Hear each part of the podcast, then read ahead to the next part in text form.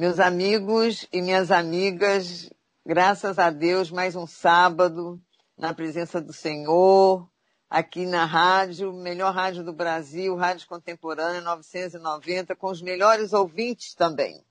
Muito obrigada pela audiência, por você estar aqui comigo. E hoje nós vamos falar de uma coisa que é muito necessária, porque nós precisamos dela, ninguém vive sem, e a gente vai estar com a minha amiga de sempre, Cristiana Aguiar, nossa amiga economista, que sabe tudo. e hoje nós vamos falar, em vez de falar de empresário, de emprego, nós vamos falar de uma coisa muito bacana, que é a do meio ambiente. Que o meio ambiente está em tudo, né? Então, Cristiana, muito obrigada de mais uma vez você aqui com a gente. Bem-vinda. E. Eu que agradeço, Jovita. Muito estar aqui de novo. Prazer estar aqui com a audiência, os nossos E assim, eu não sei tudo, não, Jovita, mas esse assunto está muito em pauta, né? E achei interessante você trazer aí para sua audiência. Eu gostei muito dessa sua, desse início aí da sua fala que você falou, que o meio ambiente está em tudo. E assim, como essa rádio aqui é uma rádio evangélica, a gente pode pegar ali no início de tudo realmente. Né? Quando a gente vê ali no livro de Gênesis, a terra era sem forma e vazia. Imagina uma coisa sem forma e vazia, né? Porque ou a coisa tem forma, tem né, vamos dizer assim, uma massinha. Pode até não ter assim um contorno muito definido, mas ela tem uma forma. Ou então a coisa tem um contorno, só o contorno. Agora, se você não tem nem um conteúdo e nem um contorno, você não tem nada, né? Então, ali no Gênesis, o início de tudo, a gente vê aqui que era uma escuridão, era uma, não tinha nem conteúdo, nem contorno, ou seja, não tinha nem a parte interna e nem os limites. E daquele nada, né, Deus criou todas as coisas para nós que somos cristãos, a gente entende assim. Né? E com a palavra de Deus, Deus foi criando todas as coisas. E esse todas as coisas, né, tem as galáxias, tem o planeta, tem os planetas e tem o planeta que a gente vive. E falando desse contexto aí de meio ambiente, eu entendo que muitas vezes as pessoas falam assim: ah, a gente precisa preservar o meio ambiente, a gente precisa Tá? Como se a gente estivesse fazendo assim uma doação, uma doação ou um favor. E na verdade, toda preservação ambiental tem a ver com a preservação do homem. Porque Deus criou primeiro o mundo e por último criou o homem. Então nós precisamos do mundo, do universo, do planeta para que a gente tenha o habitat de viver. Então, é, cuidar do meio ambiente é cuidar de nós mesmos não é favor nenhum. É cuidar da gente. Porque se a gente estragar o meio ambiente, vou botar aí um exemplo os oceanos. Ah, nós estragamos, enchemos de plástico, contaminamos, poluímos. Com o passar das décadas, dos séculos, vamos dizer assim, o, o oceano vai se restabelecer. Nós é que não vamos conseguir esperar. Então, o ser humano é que não vai conseguir esperar, vamos dizer assim, o planeta Terra se restaurar. Mas ele se restaura. Se você desmatar, desmatar, tem uma hora que a árvore nasce de novo, que o solo se restaura. Nós é que não vamos conseguir esperar. Né? Por exemplo, aqui no Brasil, mapa do Brasil, o, o Rio Grande do Sul só não é um deserto porque a umidade que vem da Amazônia chega até o Rio Grande do Sul, fazendo com que ali não fique deserto. Porque se não tivesse essa umidade, o Rio Grande do Sul seria um deserto. Eu não vou assim entrar em muita parte técnica é, com relação ao meio ambiente, porque eu não sou assim uma ambientalista, estudei engenharia ambiental. Mas eu queria chamar a atenção para a economia, para o lado da economia com relação ao meio ambiente. Por quê? Porque a economia precisa. Nós precisamos agora, nós, eu acredito que nós estamos entrando numa nova era com uma, uma atividade econômica mais consciente. Por quê? Porque se nós continuarmos com o mesmo padrão de consumo, continuarmos sem uma consciência de que precisa desenvolvimento sustentável, nós é que vamos sofrer com isso. O que, que seria desenvolvimento sustentável? Vamos pensar assim numa indústria. Então, é todo, vamos pensar assim, de nós conseguimos fazer todo o processo industrial. Antes disso, Cristina, vamos falar o que, que você considera é, sustentabilidade. A palavra. O que, que é sustentabilidade é, para os nossos ouvintes entenderem o que seria uma economia sustentável? Então, sustentabilidade, desenvolvimento sustentável é você conseguir gerar recursos, tá, uma indústria, uma empresa, sem, vamos dizer assim, estragar, falando num português bem simples, sem você acabar com os recursos naturais para as próximas gerações. Então, eu tenho uma empresa, eu, eu, eu sou fabricante de pneus, um exemplo. E eu consigo fabricar os meus pneus sem fazer com que as próximas gerações não tenham é, árvores, não tenham água potável, enfim. Eu não acabo com os recursos naturais existentes. Então, por exemplo, se eu preciso de madeira, eu toda vez que eu é, tenho que extrair a madeira, tenho que, vamos dizer assim, derrubar uma árvore, eu consigo plantar outra. Ou seja, eu vou criando um ciclo que eu continue com recursos naturais. Isso é sustentabilidade. Entendi. E nós estamos vivendo uma geração agora muito consciente com a sustentabilidade. Essa geração Z, que são os nascidos entre, entre 95 e 2015, eles são muito conscientes com isso.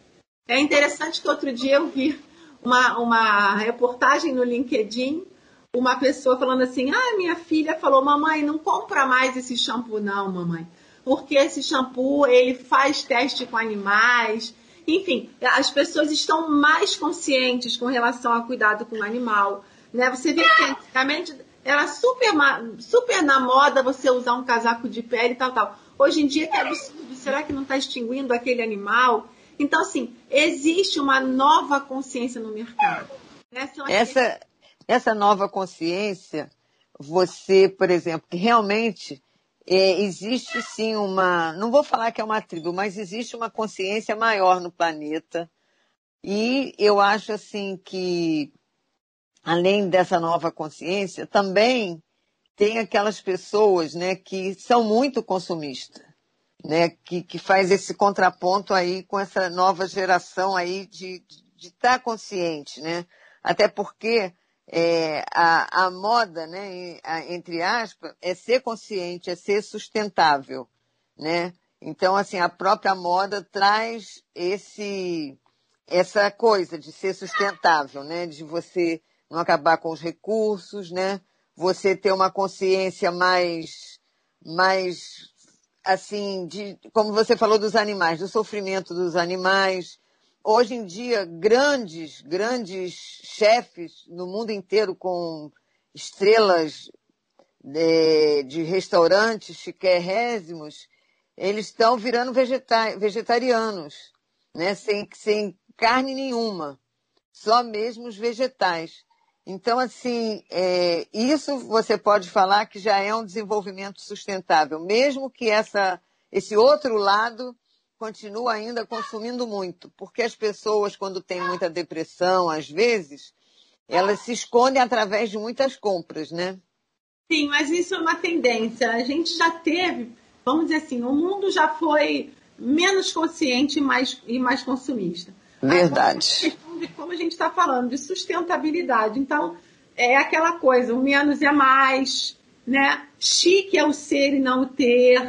Né? Então, toda, todo, vamos dizer assim, todo esse avanço, todo é, é, é uma coisa, é, Jovita, que as pessoas vão batendo na tecla, uma conscientização, não é de, da noite para o dia, mas devagarinho vai entrando. Por quê? Porque a gente não vai conseguir sustentar esse padrão antigo. Tenho que todo dia, imagina, eu trabalho 22 dias no mês, 22 dias eu tenho que colocar um sapato diferente a cada dia.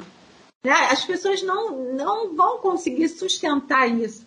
E a pandemia trouxe muito, vamos dizer assim, uma conscientização maior. É como se a gente já tivesse um problema e a pandemia botou um holofote em cima daquele problema. Então, o problema da sustentabilidade é, é, a questão que a gente ia conversar, né, do ESG. ESG é uma sigla em inglês. Em, em português seria ASG, que é ambiental, social e governança.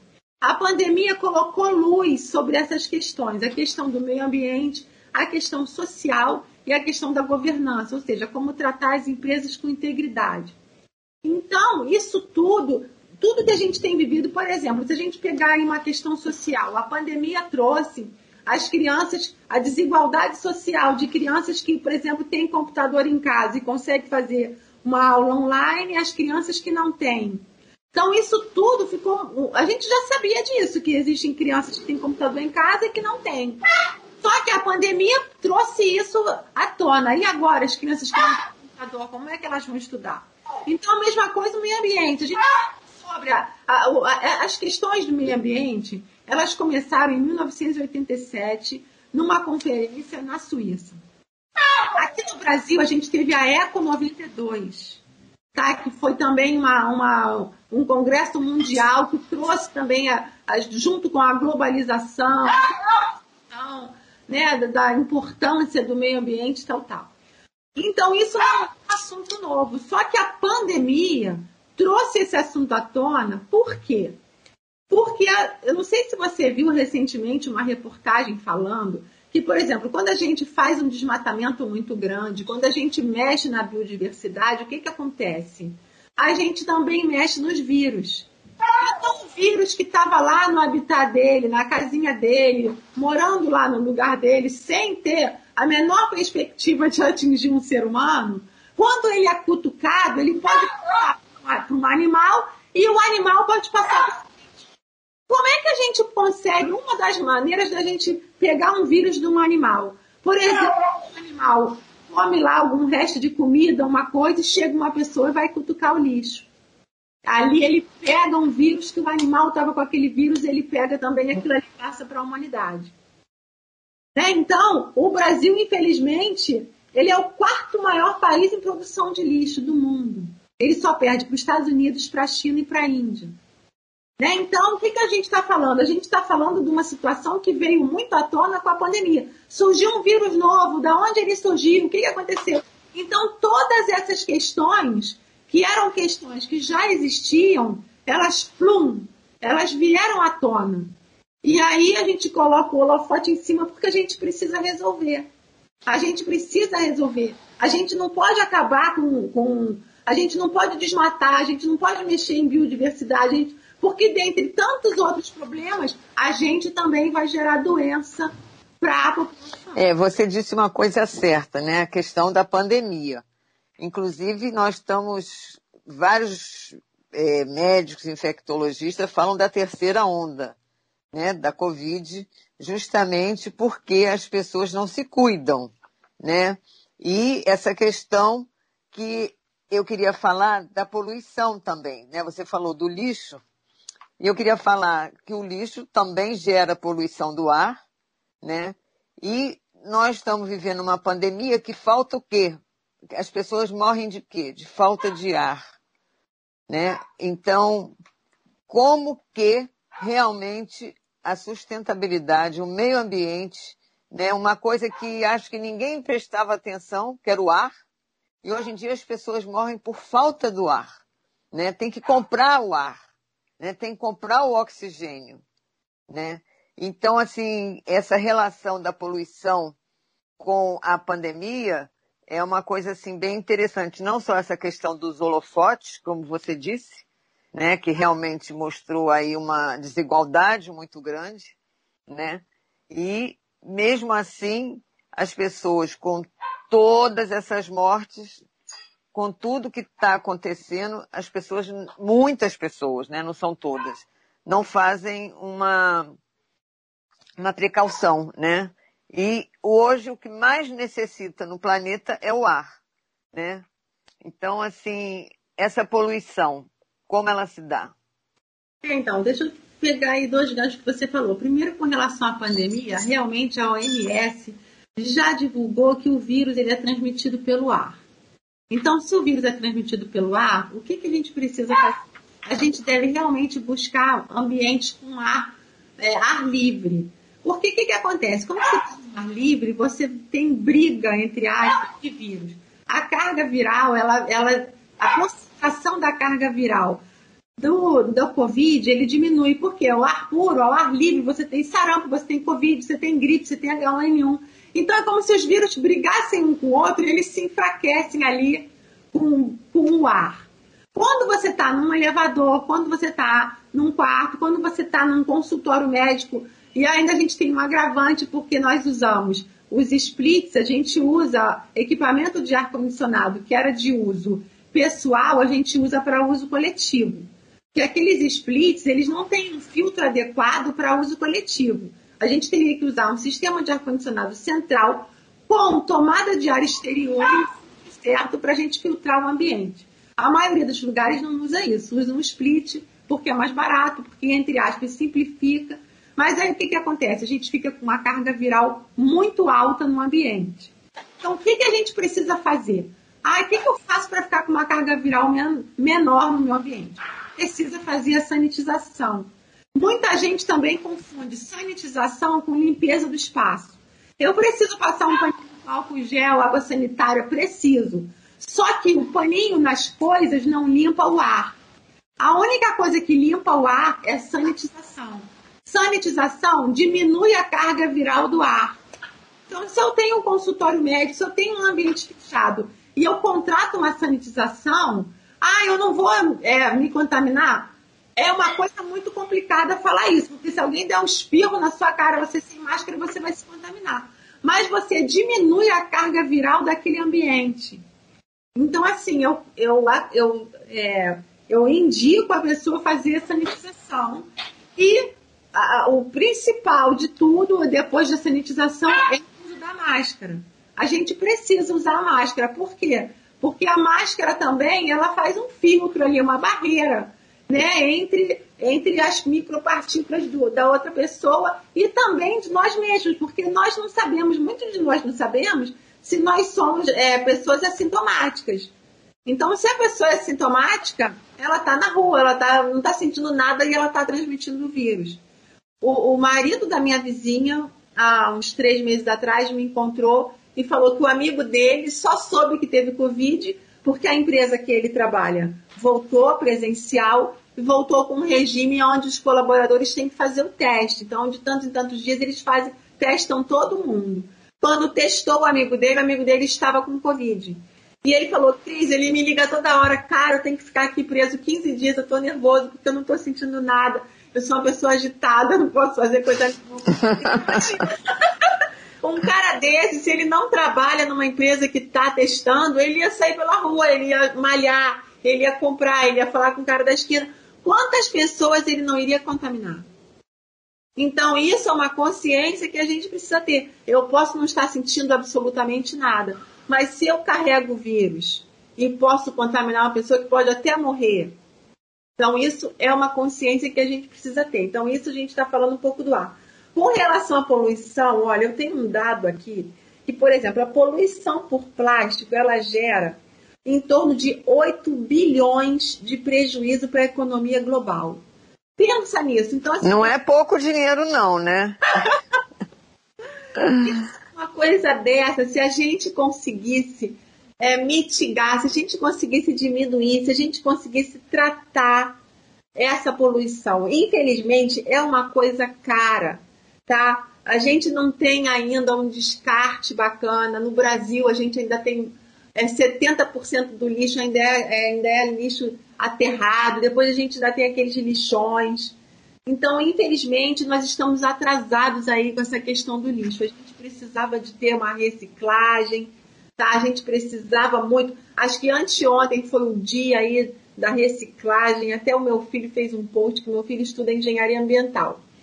Então ele fez um post falando, gente, a gente precisa de reciclar, mas antes de reciclar, a consciência vai lá em cima. A gente precisa consumir menos.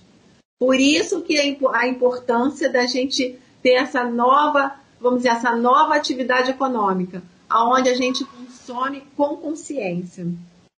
Você disse agora uma coisa super certa, consumir com consciência, né? Aquilo que você falou, menos é mais, né?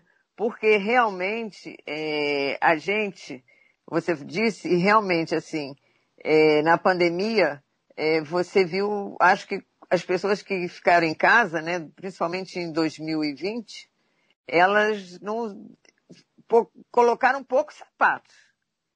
Né? O mais usado foi o chinelo. Né? Então, assim, a gente viu que tudo aquilo que tinha no armário não teve respaldo nenhum. Né? Tanta coisa, e aquilo tudo ficou um ano guardado e a gente, todo mundo sobreviveu, né? Com o chinelinho, a roupinha de casa, né? Por mais que você acordasse, quem trabalha troca de roupa, toma banho, mas ninguém se põe uma roupa maravilhosa para ficar sentada em frente a um computador. Então, assim, é, essa questão do consumismo é, é muito importante frisar, porque realmente o mundo não consegue mais, né? Eu fico imaginando, assim, às vezes, o lixo de uma cidade. Eu, às vezes, passo assim, eu moro na Gávea, e às vezes eu passo no dia do lixo que sai do shopping da Gávea, eu fico impressionada. É. Não, é um, não é um lixo, não é um lixo de, de, de um mês, mas parece que é um lixo de um mês, de, deve ser de dois em dois dias, porque eu acho que o lixeiro passa de dois em dois dias. E eu fico impressionada a quantidade de lixo que vai na calçada para o lixeiro vir. E como você disse, o reciclado é a solução. Como tem na Alemanha, né? Olha, infelizmente, 2,4 milhões de toneladas são descartadas de forma irregular. E se a gente pensar também na questão da comida, que a gente, infelizmente, nós somos um país que alimenta o mundo. Né? A gente exporta açúcar, café, milho, somos o número um exportador de soja, número dois, segundo no ranking mundial de exportação de milho. Só que na nossa terra ainda tem gente passando fome, não são poucas. E se a gente pensar nas comidas também que são estragadas, por quê? Porque não tem ainda é, uma um cadeia de distribuição melhor, enfim. Por mais que, que o tech tenha aquela coisa, né? Nosso agro é tech, realmente nosso agronegócio é maravilhoso. Nós temos aí muita coisa boa, 5G, inteligência artificial, muita coisa boa acontecendo. Mas nesse quesito aí de lixo, de descartar, de comida estragar, a gente ainda poderia fazer mais. Infelizmente, a gente ainda tem muito o que fazer, mas tudo começa na conscientização e também parcerias. A gente precisa pensar muito em parcerias público-privada, mas a gente pode entrar nesse, nesse caso aí no próximo bloco, porque eu não quero deixar de falar uma coisa que você falou agora e que eu acho que é muito importante. Eu vi recentemente, é pegando um gancho que eu aí, eu vi recentemente uma pessoa é, escrevendo no LinkedIn, uma professora é, que ela montou um curso de Harvard, assim, uma, uma instituição muito famosa nos Estados Unidos, sobre como ser mais feliz. Olha que interessante. E aí, eu lendo lá a reportagem dela, saiu até uma reportagem também no jornal Valor sobre isso, ela falando lá como ser mais feliz, ela teve 3 milhões de inscritos. E Jovita é interessante, porque os passos que ela dá para ser mais feliz passa por várias coisas e o consumo é minimamente. Por exemplo, ela fala que se você tiver a oportunidade de fazer uma compra ou gastar um dinheiro fazendo uma, alguma coisa, uma atividade, alguma coisa com alguém que você gosta muito, troca a compra para fazer uma atividade com alguém que você gosta muito. Porque o seu cérebro, aquele prazer de você estar com alguém que você gosta muito, que seja tomando um sorvete, aquele prazer no seu cérebro, aquela onda de prazer, vamos dizer assim, ela é muito mais duradoura do que o prazer de comprar alguma coisa. Então, assim, por que, que eu estou falando isso? Porque a ciência já está explicando aquilo que a gente, mesmo que de forma até lúdica e inconsciente, já sabe. Todo mundo já sabe isso, entre aspas. Mas agora está sendo provado pela própria ciência. Uma professora, um cientista, enfim, mostrando ali a questão das ondas cerebrais do prazer, da durabilidade do prazer. Então, assim, a pandemia também trouxe essas questões para gente. Cristiana, Cristina, é, eu troco qualquer compra por comida. Realmente. Principalmente se for sorvete ou chocolate. Estou trocando. Realmente me é, deixa muito. Então. me deixa muito, muito feliz. Mas vamos dar uma pausa pequenininha e já já estamos voltando, gente. Não saiam daí. Já já estamos voltando. podcast Jovita Belfort. Voltando, gente, nós estamos aqui conversando sobre o meio ambiente, nada daquelas coisas que tem gente que fala, ah, meio ambiente tem um eco chato. Não, nós estamos conversando com a Cristina, que é economista, nós estamos falando sobre meio ambiente, sustentabilidade e agora vamos entrar nas empresas como as empresas, né, que eram as grandes, a maioria das empresas eram as grandes malfeitoras, né, do meio ambiente, como elas estão se adaptando a esse novo consumidor, mais consciente, né? E uma coisa que eu notei, Cristina, é que hoje em dia quase todas as firmas têm a sua parte social, um trabalho que vão, que, que trata simplesmente de fazer o social, trazer a empresa para um lado social. Coisa nova. Isso é uma coisa que até os clubes, quase todas, né? Elas têm, mesmo uma pequena empresa, elas estão ali acopladas a uma causa. Então, vamos conversar sim sobre isso. O que, que acontece? De onde isso veio? Qual é a novidade? Enfim, se a gente lembrar um pouquinho ali da história de Brumadinho, aquela tragédia que aconteceu ali com a Vale, Imagina, imagina as pessoas que investiram ali nas ações da Vale, como que elas perderam dinheiro com aquela história toda, com aquela tragédia toda. A gente tem que pensar no mercado, o mercado, entre aspas, não é bonzinho. Está todo mundo sabendo que a gente vive aqui num capitalismo, que o investidor quer investir, quer ganhar dinheiro, e o consumidor também quer comprar uma coisa boa. Então, o que está acontecendo? Os investidores, pós-Brumadinho, vou chamar assim, eles ficaram muito mais atentos para as questões ambientais, sociais e de governança. Por quê? Porque se a empresa cometer deslizes como aconteceu aquele da Vale, infelizmente, né, há uma, uma queda no, na, no valor da ação, se perde milhões, é uma indenização, enfim. Então o mercado começou a olhar para isso não como, vamos dizer assim, ah, um plus a mais, mas como uma exigência. Hum. Para ter investimento, você tem que estar dentro, vamos assim, dos conformes nas questões ambientais, sociais e de governança. O que, que são as questões de governança? São as cláusulas de integridade. Né? Para a empresa ter uma, confiança, uma confiabilidade frente aos investidores. Os consumidores também estão mais criteriosos hoje. Você não quer comprar é, vamos dizer assim, o Brasil ele é um exportador de commodities, certo? A gente exporta, como eu falei no outro bloco, milho, soja. O, o comprador ele não quer saber que ele está comprando um milho que está desmatando ali, que está acabando com uma área. Ele quer saber que ele vai comprar um milho, mas que o milho é plantado de forma sustentável, que não está acabando com uma terra. Você sabe que uma vez eu ouvi também numa entrevista do jornal Valor uma pessoa falando que ele morava na, morou na Suíça durante acho que 10 anos. E na Suíça, a carne brasileira, num período, num determinado período, era mal, mal vista. Eles preferiam comprar a carne da Argentina, justamente pelas questões aí de sustentabilidade. Porque o gado estava acabando com a terra, tá, a questão do desmatamento na Amazônia. Então, tudo é um ciclo. Se o investidor não vai investir com risco, eu também não vou produzir uma coisa que o consumidor não vai comprar. Então, por isso que essas questões elas vieram à tona completamente com a pandemia, como a gente estava conversando. Veio também mais ainda e as empresas estão agora em outro lugar. Elas estão no lugar de cumprir com essas exigências.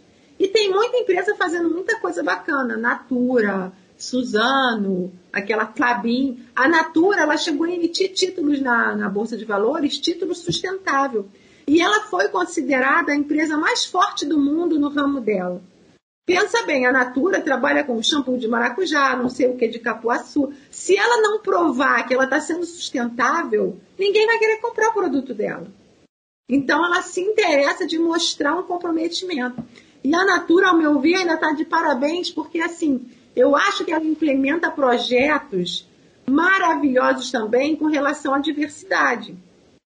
A Natura foi uma das primeiras empresas, se não a primeira, a implementar uma licença maternidade diferente para pais e mães de crianças é,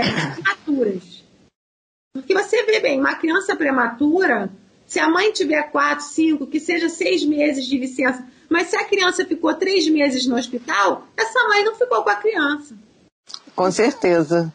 É, então, assim, ela é, tem uma conscientização, eu sou muito fã da, dos projetos da, da Natura com relação à diversidade. Elas têm também um plano aí até 2030 de aumentar o percentual de mulheres CEOs, né, que a gente já conversou sobre isso numa outra, num outro sábado aí, falando que nós mulheres a gente representa só 8% das CEOs das empresas. Então a gente temos conseguido melhorar, mas ainda estamos atrás. Então a, a Natura parece que tem 30% de mulheres em cargos de liderança, mas quer implementar 50% até 2030. Então, assim, é, todo esse movimento que as empresas têm feito, quem não fizer, tá fora, Jovito. Sabe, muitas pessoas me perguntam assim, quer ver? Cris, como é que vai ser o mundo aí pós-pandemia? O que, que você acha sobre o mundo pós-pandemia? O mundo pós-pandemia tem, vamos dizer assim, duas vertentes. Uma é a tecnologia, que não é, é um crescimento tecnológico ininterrupto. Então, hoje a gente conhece a tecnologia 5G, daqui a pouco a gente vai conhecer outra e outra e outra. E a outra é a questão da sustentabilidade. Então, uma empresa, vamos falar aqui na nossa realidade, uma empresa que ela não tem um Facebook, ela não tem um Instagram, que ela não consegue vender online, ela tende a desaparecer. Você falou uma coisa certa agora. Realmente, essa nova forma que veio, inclusive, com a pandemia, mais forte ainda, né? Grandes chefes, você vê que o negócio é comida, né? Grandes chefes que tinham restaurantes fechados, é, hoje fazem até entrega em casa, né? Porque teve que abrir, né? E você vê essas pessoas dando aula, né? Na, no, no Instagram, no YouTube, no Facebook, coisa impensada, né? de ver nomes tão famosos, né? Tão perto da gente, quer dizer, saíram de um, de um nível, né? Que, que era praticamente só para um certo número de pessoas, a, a, a, a, e abriram um leque, né? Porque tem que abrir novos caminhos, tem que abrir novos consumistas, né? Se não fosse assim, é, o Facebook, YouTube, essas mídias todas, e cada vez tem mais, né? Elas não fariam tanto sucesso, né? É, são bilhões de pessoas, né? Nós tamo, não estamos falando nem em milhões, estamos falando em bilhões de pessoas. Então, assim, realmente essa, essa nova, nova empresa que usa as mídias sociais, elas vieram para ficar. Com certeza, tem que, tem que se reinventar, que era uma palavra muito usada no passado. Né? Você tem que se adaptar ao que está acontecendo de novo e entrar no bonde. É aquilo que a gente conversou também na outra, da outra vez, da questão da pessoa ter flexibilidade, né? De, poxa, agora as coisas estão andando dessa forma, então eu vou me flexibilizar. Eu vi algumas histórias de restaurantes assim que, ah, de salões nobres e tal. E aí o que, que eles fizeram? Eles pegaram o garçom que servia determinados clientes fiéis e mandavam o garçom na casa da pessoa levar o prato. Olha que interessante, o garçom é no delivery. Então ele ia servir a pessoa na própria casa dela e tal. Isso foi uma reinvenção, uma ideia. Não... E sustentou o emprego ainda do garçom. Só, vamos dizer assim, é sustentável. Porque a sustentabilidade, ela tem esses pés, né? Não é só o ambiental, você tem que pensar no social e você tem que pensar também na integridade. É um tripé, né? É um tripé que sustenta tudo. Porque o social são o quê? O social são as pessoas. A gente tem desigualdade social, a gente tem a questão da diversidade. Você sabe, a diversidade, empresas que trabalham com diversidade, elas são 25% mais produtivas. Olha que interessante. Por quê? Por causa da diversidade de ideias, por causa da aceleração para resolver conflitos, para resolver problemas. Então, tudo isso. Fica muito mais rica, né? A diversidade faz ficar muito mais rico, né? Do que uma ideia só. Uma Como... ideia só não faz verão, né? Como fala, uma durinha só não faz verão. É bem assim. A não ser. Gênios não se faz toda hora, né? É bem assim. E a questão da integridade também é muito importante, por quê? Porque como nós temos problemas graves e também a questão do, dos investimentos, nós precisamos muito de parcerias público-privadas e a gente consegue parceria se a gente tiver contratos claros, né? se a gente tiver toda uma questão ali da integridade, de forma a aumentar a confiabilidade das empresas. Olha, voltando naquele assunto que a gente estava conversando de empresas que estão tendo atitudes, é, vamos dizer assim, sustentáveis. A Clabin, a Natura e a Suzano, elas têm tido atitude de redução no uso de energia. Você sabe que hoje a gente tem um problema aí com a questão da energia. Né? Saiu ontem no jornal, está à nossa porta aí uma crise. Isso é aquilo. É, pode ser uma crise, mas também pode ser uma oportunidade para o Brasil. Por quê? Porque o Brasil é uma potência verde. Nós somos aí, em primeiro lugar no mundo, nós, nós somos é, detentores de 12% da água doce do mundo, só para falar em água. A vice-presidente dos Estados Unidos estava falando: se houver uma próxima guerra, vai ser por conta da água. Então, olha como nós temos riquezas. Então, se nós temos riquezas, a crise é uma oportunidade para a gente. Porque a gente pode usar aí energia eólica, a gente pode usar fotovoltaica e a gente pode usar o biogás, que é uma nova fonte de energia, usando lixo, lixo orgânico virando energia. Olha que coisa tremenda. Então, se a gente tiver integridade, a gente consegue investidores que façam parcerias público-privadas e tragam investimentos que vão trazer emprego para o país. Não é porque a gente fala assim, ah, os investidores internacionais, eles recuaram. Realmente isso é uma verdade na economia. Eles recuaram. Mas a gente tem investidor nacional. Tem gente com dinheiro que está vendo juros baixos e quer investir em alguma coisa boa. Então, se a gente tiver um projeto bom aí de biogás, um projeto bacana, a gente tem investidores que possam investir nisso daí. Então, é uma chance para o Brasil. É, você falou agora, né? A gente estava falando de sustentabilidade com é, nessa parte energética, né? Que o Brasil, a gente tem essa diversidade de projetos, né? É, de energia. E pensando aqui que na Alemanha é, você tem um inverno grande, né? Você tem é um, não tem esse sol maravilhoso que a gente tem quase que 365 dias no ano, né? Pouquíssimos lugares, a não ser o sul, que, que tem assim um inverno que, que dá para usar um casaco de verdade. Aqui a gente usa é casaquinho, né? Então, é, Nordeste, então, nem se fala. Né? É sol o, ano inteiro. E a gente tem essa diversidade de energia, né? Que onde um lugar que tem um inverno grande e, e, e duro, tem cidades que elas são autorreguláveis. Elas, o próprio lixo delas é que fazem a própria energia. Não tem lixo, né? Então você imagina, se lá pode, como que a gente não pode? Gente, a gente pode tudo. Uma vez eu vi uma pessoa falando: quem levou um drone para Marte pode fazer qualquer coisa, né? É verdade. Hoje em dia, nós temos uma quantidade de dados e uma capacidade de processamento que é incrível. A gente pode fazer o que a gente quiser, só está faltando realmente boas políticas, sabe? Essa questão aí muito importante da governança. Tem pessoas para investir. Então, assim, vamos arregaçar as mangas, acreditar e voltando ali naquela questão que a gente estava falando aí das empresas, que estão trabalhando na redução do uso de energia, trabalhando na redução da emissão de gases, que é muito importante também, e trabalhando numa maior reciclagem. A gente tendo esses três pontos equilibrados, a gente já está avançando muito. Temos matéria-prima, entre aspas, vamos dizer assim, a matéria-prima do Brasil. O Brasil, essa biodiversidade, essa potência verde. Então, nós temos muito a avançar. Toda essa crise que está acontecendo agora, a gente pode transformar em oportunidade. Né? A gente tem aí um ideograma chinês, é Ouija, se não me engano, não sei falar chinês não, mas é uma que, é, que significa o seguinte, é, que é risco, é toda crise é a junção de risco com oportunidade.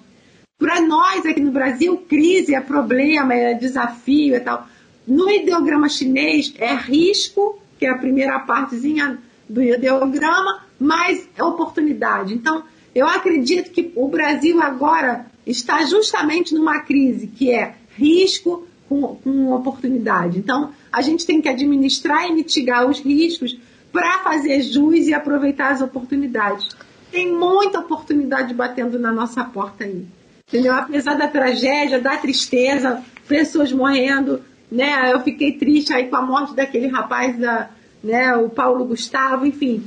Mas é, com toda essa tristeza, a gente tem oportunidades que a gente pode abraçar e continuar a caminhada. Eu acho que a pandemia ela trouxe esse reinventar, porque tinha que se reinventar. Quem não se reinventou, é, entre aspas, ficou para trás. Né? As pessoas tiveram que se reinventar. Né? Teve pessoas que lucraram em plena pandemia. Eu vi uma costureira que começou a fazer só pijama. Ela trabalhava numa fábrica e ela começou a fazer só pijama, porque ela viu que muita gente ficava em casa, estava em casa, e aí ela começou a fazer só pijama. E ela nunca ganhou tanto dinheiro fazendo só pijama, né? Então, assim, para você ver como que as pessoas você nunca imaginaria isso de uma outra maneira, né? Então, assim, é, eu acho que essa conscientização para o meio ambiente é uma coisa muito importante. Por quê? A pessoa tem que saber que um papel que ela joga fora, né, um chiclete que ela joga fora, um palito que ela joga fora, faz mal ao meio ambiente. Né? Na Europa, com essa questão de bomba, de terrorismo, não existe mais lixeira na rua.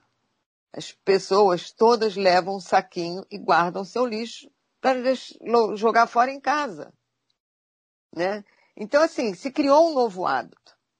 Né? Então, não custa abrir um chiclete, põe papel na bolsa, quando chegar em casa, joga fora. A mão não vai cair, garanto. Não cai, não cai. Então, assim, é, é, é incrível. Tem gente que abre a janela do carro, o carro está de ar refrigerado, abre a janela do carro para jogar o papel fora. Quer dizer, tem um trabalho de abrir a janela para jogar o papel fora. Tem cinzeiro. Como é que não tem um saquinho para guardar lixo no carro, gente? Eu não entendo isso, juro por Deus. Dá vontade de ir atrás e falar, meu, pegar na rua e ir atrás e falar, agora guarda esse seu lixo. Então, assim, é, é, é muito triste você ver pessoas que não têm ainda o um mínimo de consciência, né? E hoje a gente viu como que o mundo precisa de uma coisa tão importante e que a maioria das pessoas nunca deram importância. Era de graça. O ar é de graça. Deus fez essa atmosfera de graça, todo mundo respira, ninguém paga oxigênio como paga num hospital para respirar. Né? E, e, ninguém dá valor? Será que é com tudo isso, né? Essa questão de queimar carvão, é, de ter essas outras coisas, não ter energia limpas, né? Como que faz mal pro ar, pro ar que a gente precisa? Que mostrou, quem não tem ar morre morre. Então, assim, é muito triste a gente ver pessoas ainda não tendo consciência de uma coisa tão natural, que seria natural. A gente cuida da casa da gente, como é que não vai cuidar do planeta, que é a casa de... nossa também? As empresas que tiverem, assim, com muita emissão de gases, né, envolvida com desmatamento e tal, já vai ter uma maior taxação, né? Já, a gente já está andando para esse lugar. E as pessoas também, eu acredito, numa melhor conscientização. Outro dia eu li uma reportagem daquele laboratório Roche, um laboratório de indústria farmacêutica, ensinando para as pessoas como é que é o descarte dos remédios, como que você deve fazer um descarte dos remédios. Aquele outro é, café também, Nespresso, ele te dá uma sacolinha para você jogar as cápsulas, né, na sacolinha e devolver para eles, que eles mesmos fazem os descartes. Então, assim, é uma conscientização, o comportamento, o que, que cria o hábito? É um comportamento repetitivo, né? Você repete, repete, repete, e aquilo vira um hábito. Então, eu acredito que a gente vai batendo nessa tecla para conscientizar, aí cai, vamos dizer assim, vai para a mente da pessoa, a pessoa faz aquilo uma vez, aí faz a segunda, faz a terceira, até que aquilo ali vire um hábito. Esse negócio que você falou aí do, do lixo, eu fiquei rindo que eu me lembrei de um, de um videozinho que eu vi, até desse ator mesmo que morreu. A pessoa tava com um cachorro assim e fez cocô, aí ele, só porca, sua porca. que isso, tá me chamando de porca? Ele tô assim, aí ele foi, ele tava com o saquinho, aí ele pegou o, o cocô, né, assim, desculpa, olha lá, as fezes do cachorro, botou no saquinho e botou na bolsa dela, ó, leva pra sua. Adorei, adorei. É bem assim, não é? Que a pessoa tem que pensar, tipo, como é que a pessoa deixa um cocô ali pro outro pisar, não tem condição. Então, assim, mas aí as coisas, você vê como é que já tem brincadeira com isso, já tem. Tá inaceitável, a coisa tá caminhando pro inaceitável. E os jovens têm uma participação muito grande nessa mudança de, de paradigma que a gente está vivendo. Porque os jovens, eles não toleram muitas coisas, entendeu? Então, toda essa geração Z, ela ajuda a gente a mudar, mudar linguajar, mudar preconceitos. Né? Outro dia também estava vendo uma pessoa falando, ah, no meu trabalho não pode falar, ah, você não consegue fazer isso não, que não é da cidade. Porque aí eu tenho uma estagiária lá que fala, que isso, isso é carisma, preconceito de idade e tal. Então, assim, na brincadeira vão se mudando umas falhas que a gente cometia, sabe? De colocar as pessoas em caixinha, caixinha pela idade, caixinha pela opção sexual, caixinha. Não temos que botar ninguém em caixinha. Nós somos seres humanos e a gente precisa ser respeitado. Né? Então, eu acho que é, é, é isso. É um caminho a ser percorrido, mas já começou e estamos andando bem. Eu acho que é essa a mensagem que a gente pode passar. E além de catar o lixo, você tem alguma recomendação para os nossos ouvintes? Para mais ah, sustentabilidade? É, tudo que a gente já conhece. É questão do lixo, a questão do, de menos consumo, a questão de não lavar a louça jogando, deixando a água, né? Você põe um pouquinho de água, lava a louça, fecha, depois você enxágua. Não deixar a torneira ali caindo à toa enquanto você está lavando a louça. É uma conscientização com todos os recursos né? Saiu do ambiente de apagar a luz. Enfim, são coisas que a gente tem que usar. Sabe qual é a grande sacada, vamos dizer assim? Você tem que usar as coisas entendendo que elas são finitas, elas não são infinitas. É igual o nosso dinheiro. A gente não, não sabe que o nosso dinheiro tem ali a restrição orçamentária. A maioria das pessoas tem, algumas não tem, mas. o, dinheiro de, o dinheiro de plástico vem para é, esticar a, o dinheiro que ninguém tem. A maioria das pessoas tem uma restrição orçamentária. Até aqui eu consigo ir. Então, assim, os recursos também são assim. A gente tem que imaginar isso. Se eu gasto demais, vai faltar. E vai faltar para quem? Vai faltar para mim, vai faltar para meu filho, vai faltar para meu neto, vai faltar para as pessoas que eu gosto. Né? Gente, tem crises aí, a gente está, como eu falei antes, uma, uma, as portas aí para uma crise com relação à energia.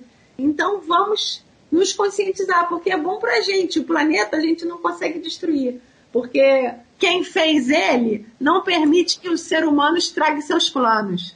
Né? Então, assim, o, o mundo não vai ser destruído por mim, não tem essa capacidade, é a maneira como eu acredito. Né? Eu sei, eu sou uma pessoa que tem consciência, eu sei que tem bomba atômica, eu sei que tem tudo. Mas eu falo no sentido de que o mundo pode se regenerar. Eu não, eu não tenho esse tempo para esperar, entendeu? Então, se eu destruir, eu morro junto. Porque eu não consigo esperar uma regeneração. Você agora disse uma coisa certa. Somos finitos e, os, e a, o meio ambiente também é finito. Os recursos são finitos, né? Então, a gente tem que guardar. E a gente tem que guardar. Se, não, se você não tem filho, você tem sobrinhos. E sobrinhos podem casar, ter netos, bisnetos. Então a gente tem que cuidar do planeta para as outras gerações, né? Então assim, não tem como, principalmente a comida. Nós estamos vivendo num momento que o Brasil está passando fome. Milhares de pessoas estão com fome. E isso é, é uma coisa muito triste, muito triste. É, eu fico pensando, né? Eu, eu, eu fico nervosa quando eu penso numa pessoa passando fome, porque realmente é, é, eu já fico nervosa quando já está na hora de, do almoço e demora um pouco, a fome vem mais, vem, vem gritando. Então, assim, imagino a pessoa, gente, pelo amor de Deus, não vão jogar comida fora, não vão fazer mais do que comprar para de, deixar estragar no armário, né? ver a validade, que é muito importante, porque às vezes compra, quando chega em casa, a validade é só para um dia. Depois vai ter que jogar fora. E você falou uma coisa que o planeta regenera. Quantas vezes esse planeta já já foi, né? Caiu meteórito, já já e regenera. E você falou de bomba atômica. o Japão está aí, Hiroshima está aí. Hiroshima foi reconstruída, né? Aquelas pessoas morreram, ficaram doentes, mas Hiroshima foi reconstruída. Eu acredito nisso também. Então vamos tomar conta, gente. O planeta é nosso. Né? Nossos filhos, nossos netos precisam dele. Temos que deixar essa herança também. Isso aqui é uma herança para as futuras gerações, né? Então, assim, te agradeço muito, Cristina, muito mesmo, porque sempre é muito bom bater um papo com você. É sempre um prazer também. É, porque você traz uma visão diferente, né? Essa visão da, da, da economia, dessa, dessa maneira nova de ver as coisas, né? Pelo lado real das coisas, porque a economia, ela rege muita coisa, né? Esse lucro no nosso tempo, no capitalismo, então as coisas travessam por ela, né? Então, assim, é muito interessante. E não esquecendo, gente, a Cris vai despedir de vocês, vai dar o IG dela. Ela tem as colunas no Jornal do Brasil, é Jornal do Brasil, né? Sim. No, no, no Facebook e no IG, né? É, tem Instagram, né? É Jeito Certo Consultoria. Agora eu criei também um novo, que eu criei Cristiana Jeito Certo, porque muita gente não achava o Jeito Certo Consultoria, eu criei Cristiana Jeito Certo. Gostei desse. É, Cristiana Jeito Certo. As pessoas gostaram também desse. É novinho, tá? Abri ainda agora. Montei agora, tá devagar. Vão lá, gente, eu vou também. É, tem meu LinkedIn também, que é Cristiana Guiar.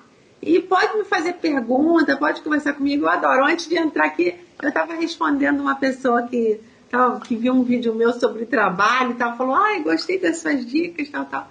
Eu gosto muito de conversar com as pessoas. Porque a economia não existe sem as pessoas, né? Foi uma questão que falaram muito aí na, na pandemia, a economia ou as pessoas? Eu falava, gente, como assim? Não existe economia sem pessoas, é uma ciência social, trata das pessoas. Então, mas não tem economia nenhuma.